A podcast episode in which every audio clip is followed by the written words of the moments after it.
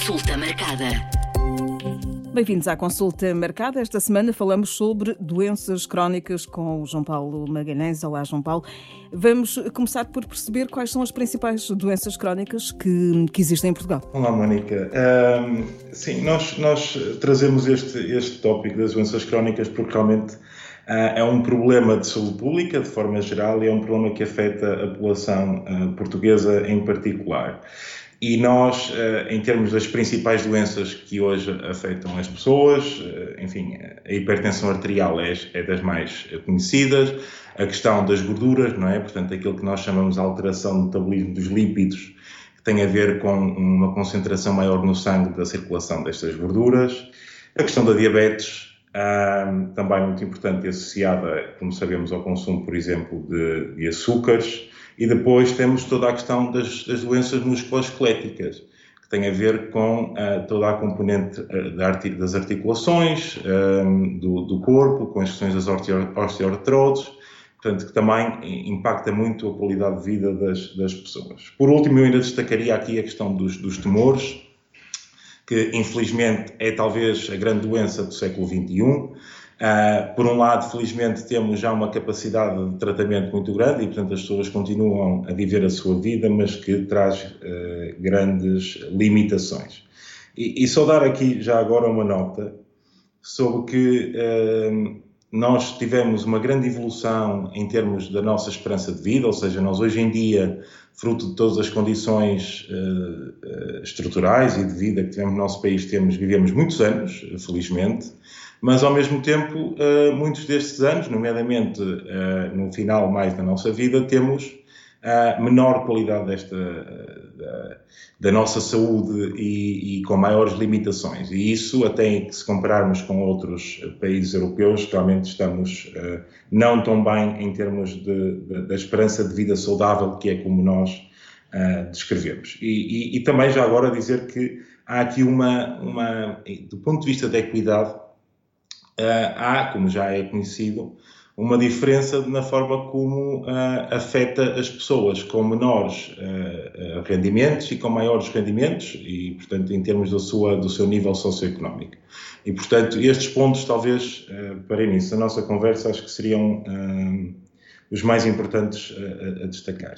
Conseguimos ter dados de quantos portugueses vivem com uma doença crónica? Sim. Exato, ainda, ainda os números também é importante para nós enquadrarmos. Nós, e ontem até saiu mais um estudo da Faculdade de Medicina da Universidade do Porto e que veio confirmar já aquilo que é conhecido.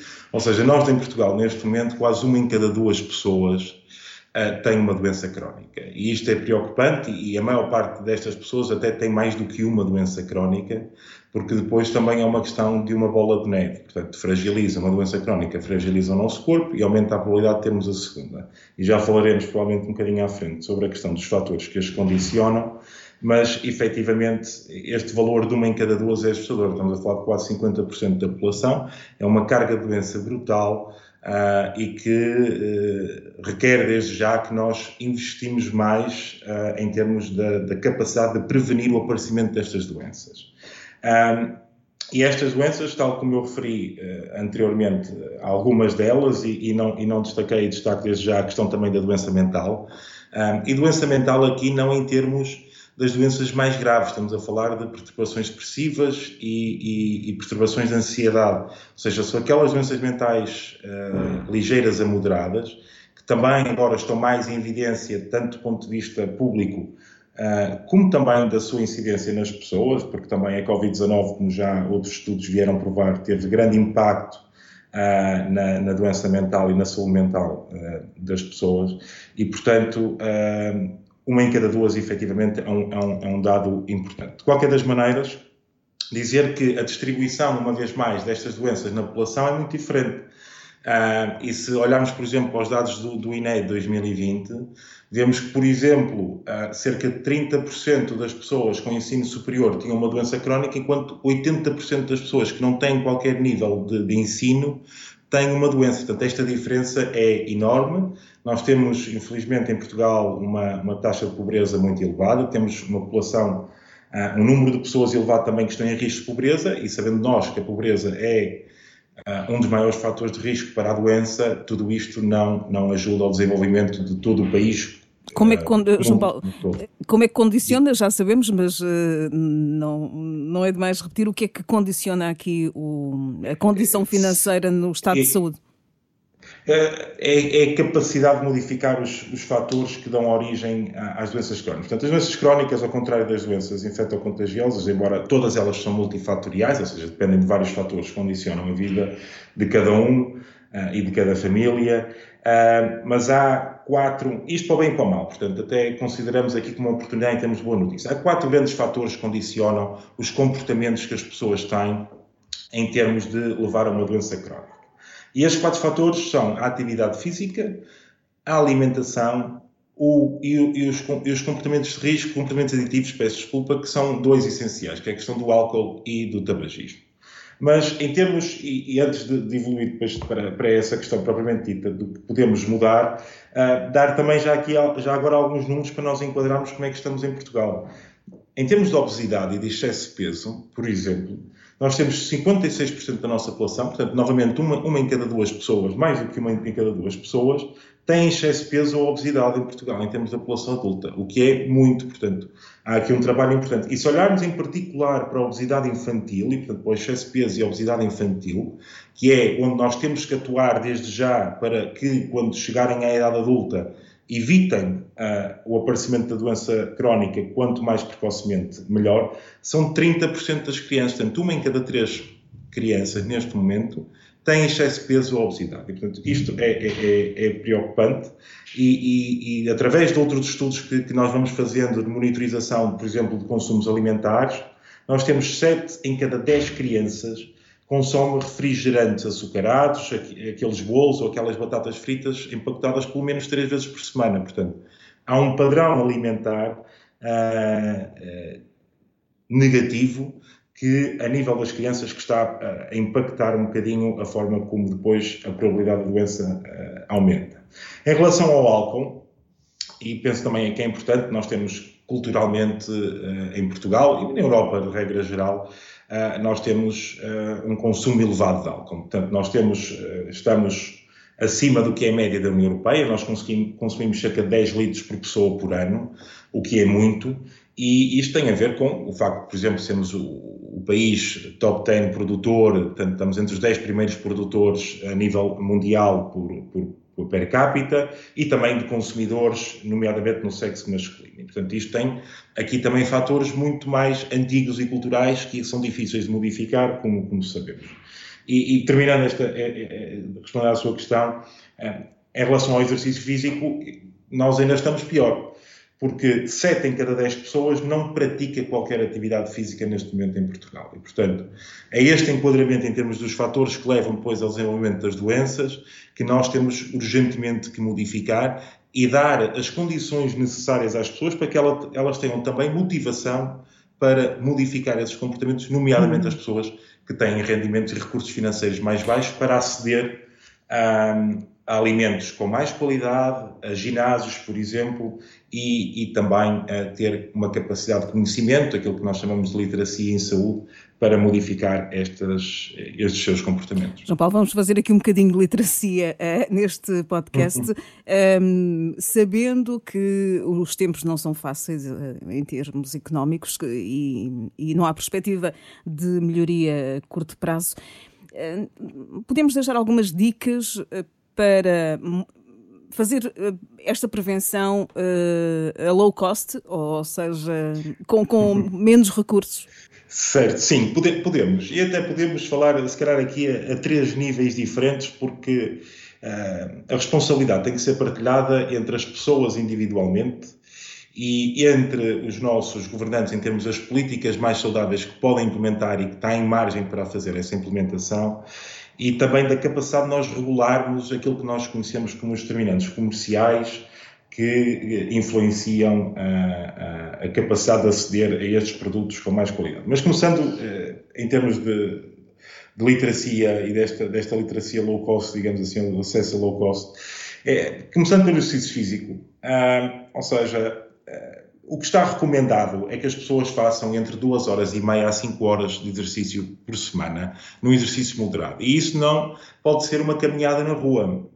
Portanto, as pessoas não precisam de ter que aceder a um ginásio ou, ou à natação ou outro tipo de equipamento para fazer. Claro que está frio, é verdade, mas com um agasalhozinho e fazer esse movimento, uh, por exemplo, numa hora, 45 minutos por dia, dar uma caminhada, é muito importante e, e, e, é gratuito. E, portanto, uh, é um passo importante para fazer isso. De preferência, se puderem levar as crianças com as pessoas, melhor ainda, até porque as crianças necessitam de uma atividade ainda maior. Portanto, o que a Organização Mundial de Saúde recomenda é que até que portanto, os adultos sejam entre 2 horas e meia a 5 horas por semana e que as crianças sejam cerca de uma hora de atividade por dia. E, portanto, é importante que, que, que o façam e que é uma atividade completamente a zero custo, a não ser o custo do tempo, mas que tem retornos muito bons para as pessoas se sentirem bem, até do ponto de vista de saúde mental, acaba por trazer uh, muitas recompensas e as pessoas começam a sentir-se melhor.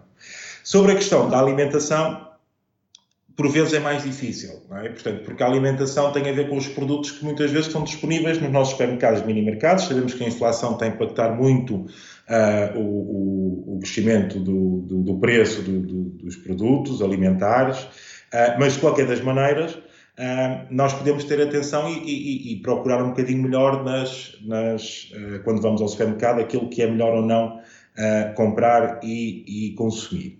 E, portanto, entre frutas e vegetais é sempre o ideal. Portanto, as frutas e vegetais até pode ser sempre o início das refeições, ocupa logo parte da nossa alimentação e do nosso, e do nosso estômago, digamos assim, e, e portanto, isto até é cinco vezes por dia nós devemos comer entre fruta e, e, e vegetais, portanto, é algo que, que, dentro do possível e dentro das capacidades económicas deve ser sempre uh, apoiado. E, escolher, e depois, e, em questão... E peço desculpa, e escolher uh, os produtos da época que acabam sempre por ficar mais baratos.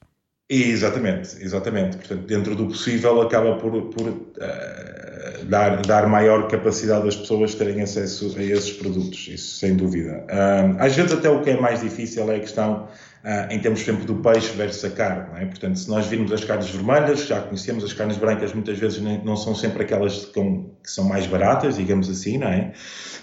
e as carnes brancas são sempre melhor que as carnes vermelhas, regra geral, pela quantidade de gordura que têm. E, uh, e, a questão da gordura aqui é importante e talvez é aquilo que tem mais afetado em termos do, do custo dos produtos, não é? Porque uh, a nossa recomendação é que sejam sempre preferíveis as carnes brancas e o peixe, mas ambos estes produtos são mais caros. Portanto, também tentar escolher os dias e o tipo de, de, de, de nomeadamente no peixe, que mais esteja disponível no mercado, em que o preço seja mais baixo, Uh, tanto melhor. E dentro das carnes vermelhas, dentro do possível, evitar sempre a carne de porco, porque é aquela que já está bem estudada e que tem realmente consequências maiores em termos da saúde das pessoas. E infelizmente também é aquela que ainda continua a ser a mais barata, digamos assim.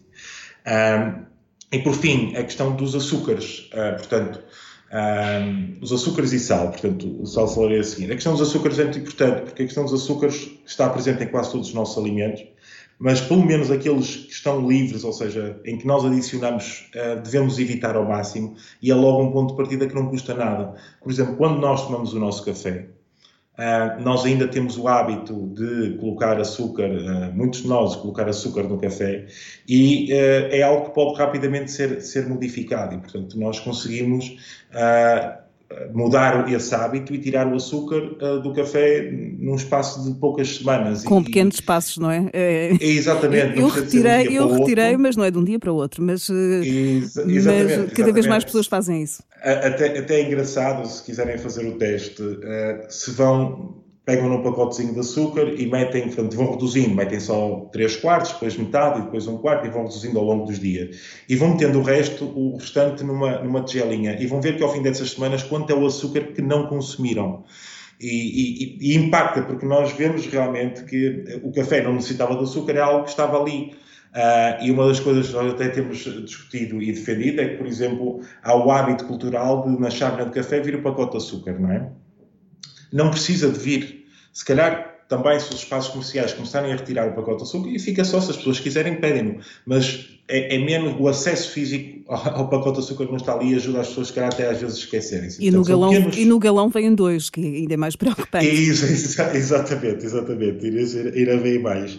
Um, e, uh, e, portanto, são pequenos, pequenas uh, pormenores que fazem toda a diferença a longo prazo, médio e longo prazo, e que as pessoas conseguem facilmente modificar, e o mesmo para o sal, não é? Portanto, o sal uh, é, como sabemos, felizmente em Portugal o consumo de sal, regra geral, tem diminuído muito, Uh, temos cada vez usado menos, uh, nós usávamos muito sal nas nossas comidas, as comidas eram realmente muito salgadas, desde a sopa à salada, às, às carnes, e tem reduzido muito e quanto menos se colocar, uh, melhor. Claro que o sal é, é, importante por várias razões, é importante até do ponto de vista de qualidade e do sabor da comida, mas pode ser reduzido, não precisa ser nas concentrações que habitualmente utilizamos, e o sal é talvez o elemento individual mais importante, por exemplo, as questões da hipertensão arterial.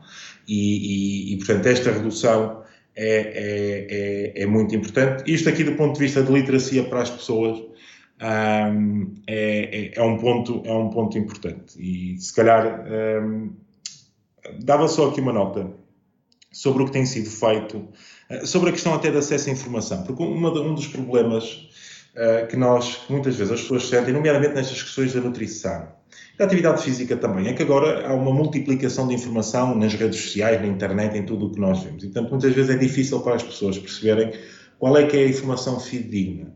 E, por outro lado, as grandes indústrias, nomeadamente agroalimentares, utilizam muito estratégias uh, de marketing, aquilo que nós chamamos de marketing social uh, e publicitário, que tentam criar esta confusão na população. E, e, e, com, e confundem. Uh, quando, quando vamos ao supermercado entre um produto light e um não light, e às vezes o não light é mais saudável do que o leite, eh, certo? Exatamente, exatamente. E, e, muitas vezes, ou seja, nós até há um grande estudo que é produzido e depois é criado, tenta-se criar a confusão à volta de alguns dados daquele estudo, porque é, são estratégias, pronto, quer dizer, a indústria tem os seus objetivos que não estão muitas vezes, ou a maior parte das vezes, alinhados com o que são os objetivos em termos de promoção da saúde, não é? Portanto, porque o objetivo é criar um sistema, e temos este sistema que também temos que modificar, que está voltado para a doença, não é? Nós não temos um sistema de saúde neste momento, temos um sistema de doença.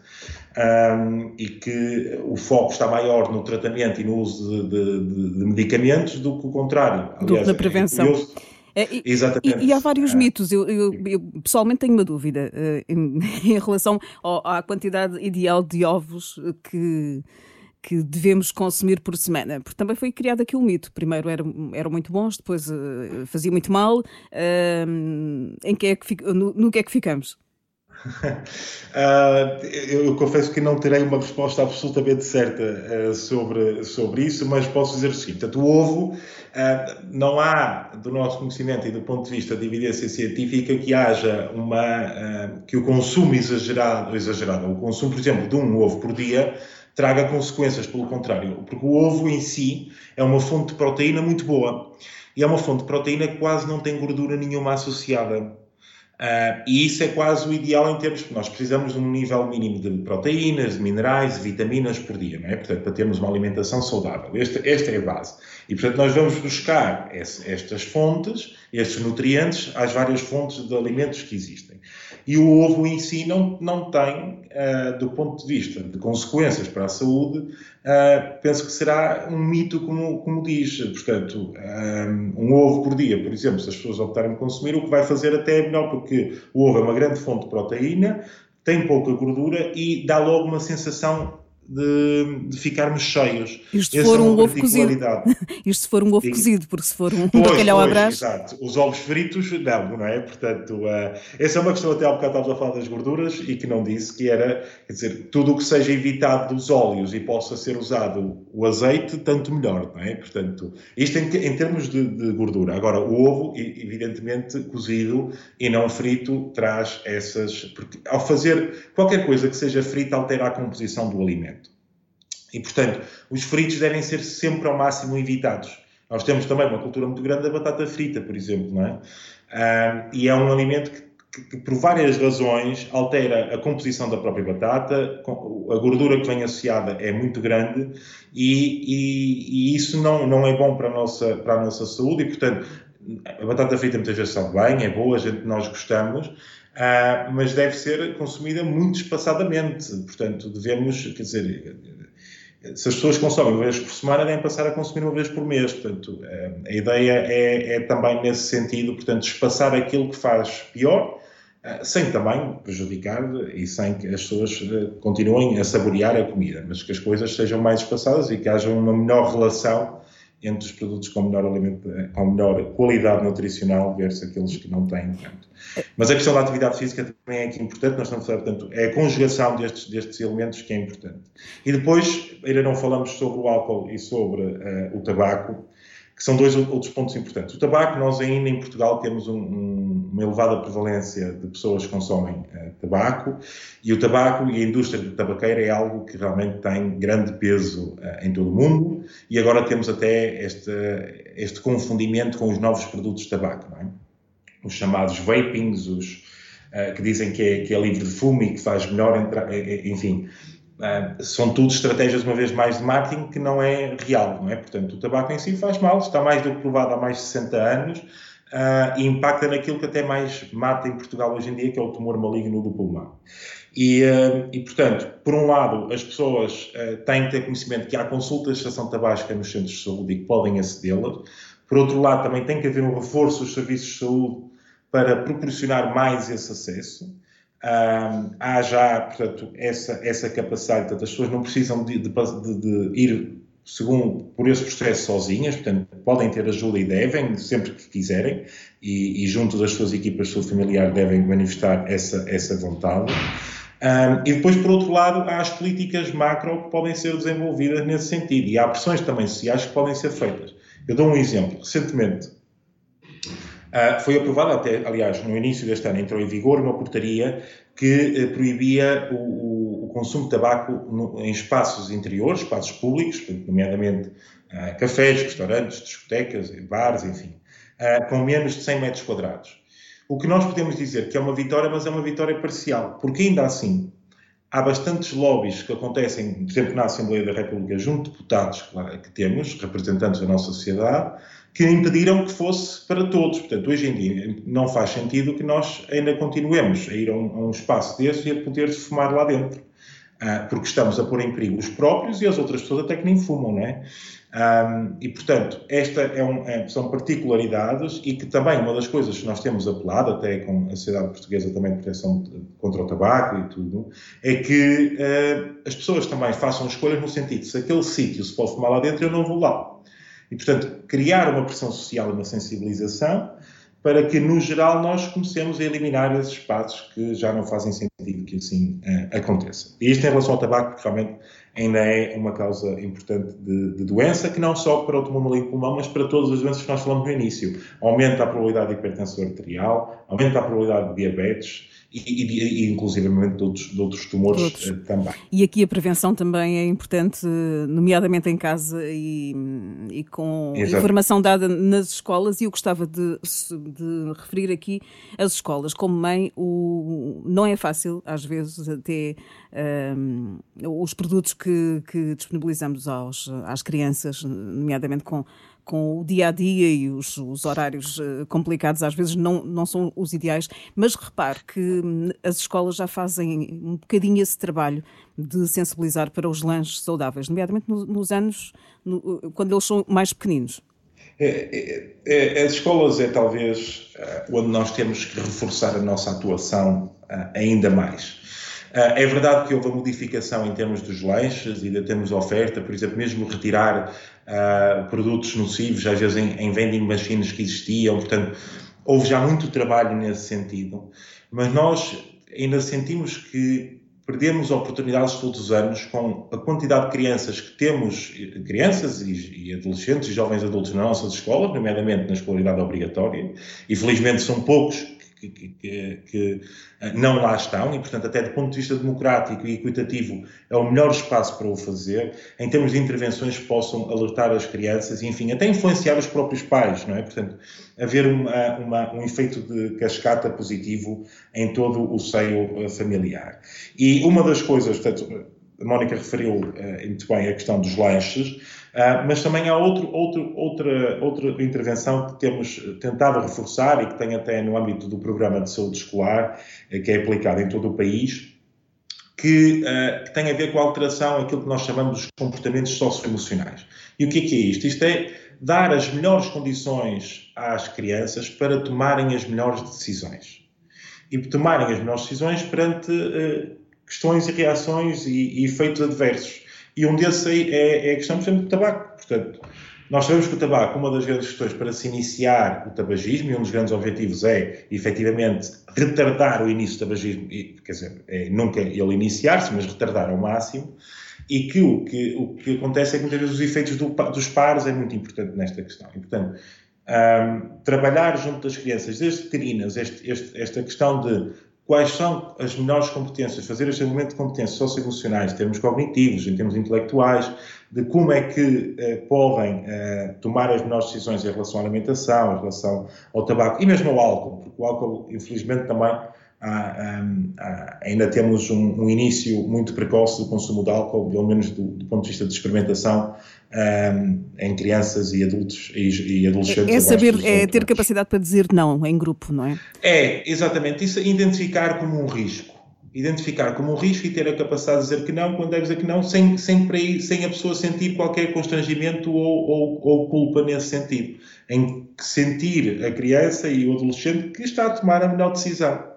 Uh, e, portanto, esse é dos pontos de vista de nós até mudarmos esta tendência que temos eh, da carga doença crónica em Portugal, uh, em termos de uh, evitar a doença crónica e melhorar a motivação e o comportamento das pessoas que têm que começar uh, nas idades mais jovens e nós estamos ainda a perder algumas oportunidades nesse sentido e do ponto de vista de promoção da saúde e prevenção da doença é sem dúvida um grupo etário em que temos que fazer muito mais e melhor e temos que proporcionar tanto os sistemas de saúde e sistemas sociais, sistemas educativos, como também a nível de políticas regulatórias, temos que melhorar muito a nossa capacidade de, de, de dar estas condições uhum. às crianças e às pessoas. Ainda estamos em janeiro, pode ser uma resolução de ano 2023.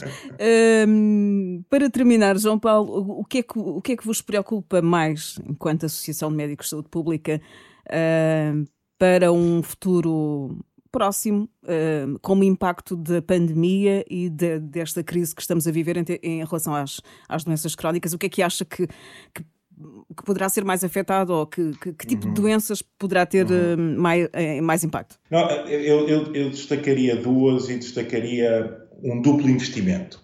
Uh, portanto, as duas doenças que, ou as duas preocupações principais que nós temos, uma, já referimos, a long Covid ou Covid longa, é, é, é uma importante. Felizmente, uh, em termos de, de, número de pessoas afetadas, tem sido menor do que aquela que se esperava inicialmente, e isso é, são, são notícias boas, uh, mas ainda assim impacta quase todo, quase todo o nosso organismo e, portanto, é importante. E a outra, talvez, seja a questão da saúde mental uh, ou da doença mental uh, neste caso. E, portanto, num, numa lógica de pós-Covid-19, uh, estes, estes, estes dois, dois pontos são os mais importantes e isto leva-me então àquilo que é a nossa preocupação deste duplo investimento. O duplo investimento, o primeiro é garantir que as pessoas que neste momento estão doentes continuam a ter acesso aos melhores cuidados de saúde e conseguem resolver os seus problemas e conseguem evitar o aparecimento de novas doenças uh, sobre as quais já têm, numa lógica de uh, diminuir o seu sofrimento